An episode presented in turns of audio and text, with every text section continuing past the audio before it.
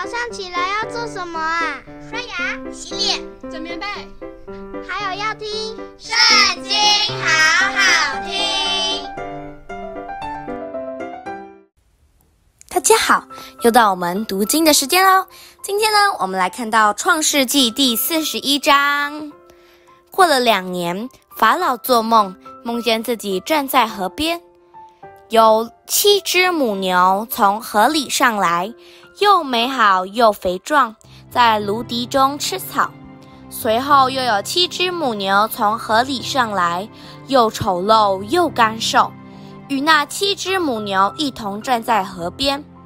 这又丑陋又干瘦的七只母牛吃尽了那又美好又肥壮的七只母牛，法老就醒了，他又睡着。第二回做梦，梦见一颗麦子长了七个穗子，又肥大又佳美；随后又长了七个穗子，又细弱又被东风吹焦了。这细弱的穗子吞了那七个又肥大又饱满的穗子。法老醒了，不料是个梦。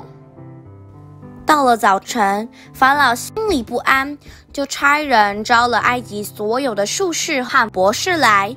法老就把所做的梦告诉他们，却没有人能给法老圆解。那时九针对法老说：“我今日想起我的罪来。从前法老恼怒臣仆，把我和站长下在护卫长府内的监里。我们二人同夜各做一梦。”各梦都有讲解，在那里同着我们有一个希伯来的少年人，是护卫长的仆人。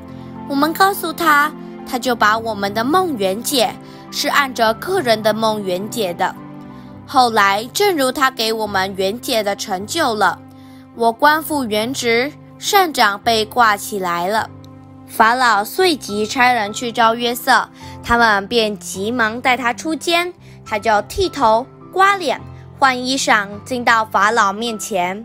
法老对约瑟说：“我做了一梦，没有人能解。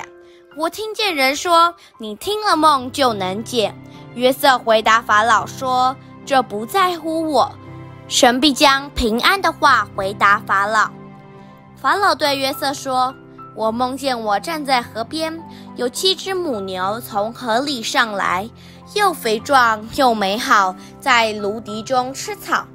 随后又有七只母牛上来，又软弱又丑陋又干瘦，在埃及遍地，我没有见过这样不好的。这又干瘦又丑陋的母牛吃尽了那已先的七只肥母牛，吃了以后却看不出是吃了，那丑陋的样子仍旧和先前一样。我就醒了，我又梦见一颗麦子长了七个穗子，又饱满又佳美。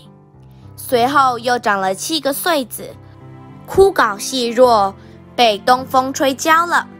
这些细弱的穗子吞了那七个佳美的穗子。我将这梦告诉了术士，却没有人能给我解说。约瑟对法老说：“法老的梦乃是一个。”神已将所要做的事指示法老了。七只好母牛是七年，七个好穗子也是七年。这梦乃是一个。那随后上来的七只又干瘦又丑陋的母牛是七年。那七个虚空被东风吹焦的穗子也是七年，都是七个荒年。这就是我对法老所说，神已将所要做的事显明给法老了。埃及遍地必来七个大丰年，随后又要来七个荒年，甚至在埃及地都忘了先前的丰收，全地必被饥荒所灭。因那以后的饥荒甚大，便不觉得先前的丰收了。至于法老两回做梦，是因神命定这事，并且必速速成就。所以，法老当拣选一个有聪明、有智慧的人，派他治理埃及地。法老当这样行，又派官员管理这地。当七个丰年的时候，征收埃及地的五分之一。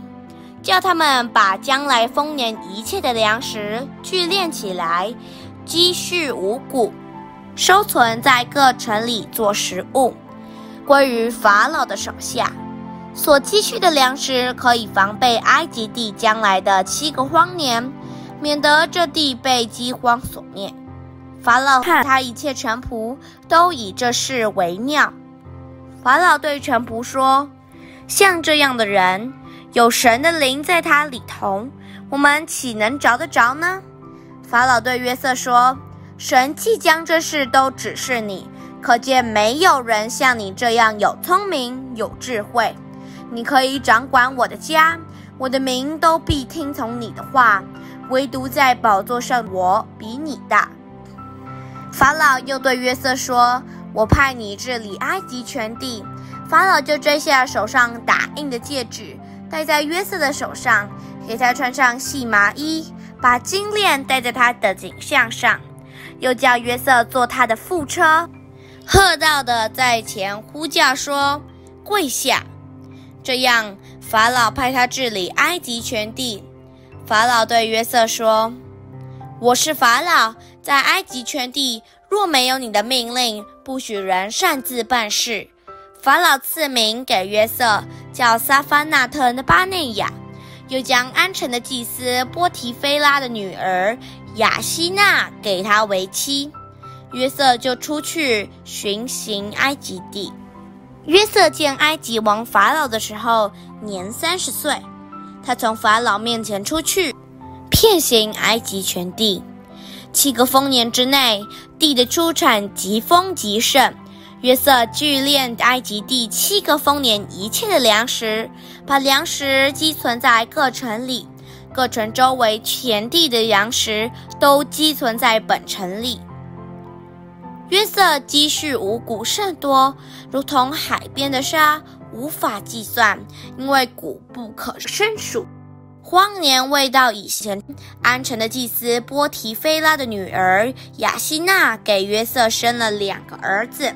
约瑟给长子起名叫玛拿西，就是使之忘了的意思，因为他说：“神使我忘了一切的困苦和我父的全家。”他给次子起名叫以法莲，就是使之昌盛的意思，因为他说。神使我在受苦的地方昌盛。埃及地的七个丰年一完，七个荒年就来了。正如约瑟所说的，各地都有饥荒，唯独埃及全地有粮食。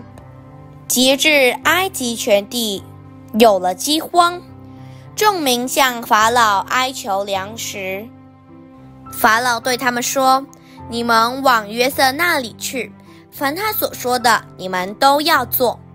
当时饥荒遍满天下，约瑟开了各处的仓，跳粮给埃及人。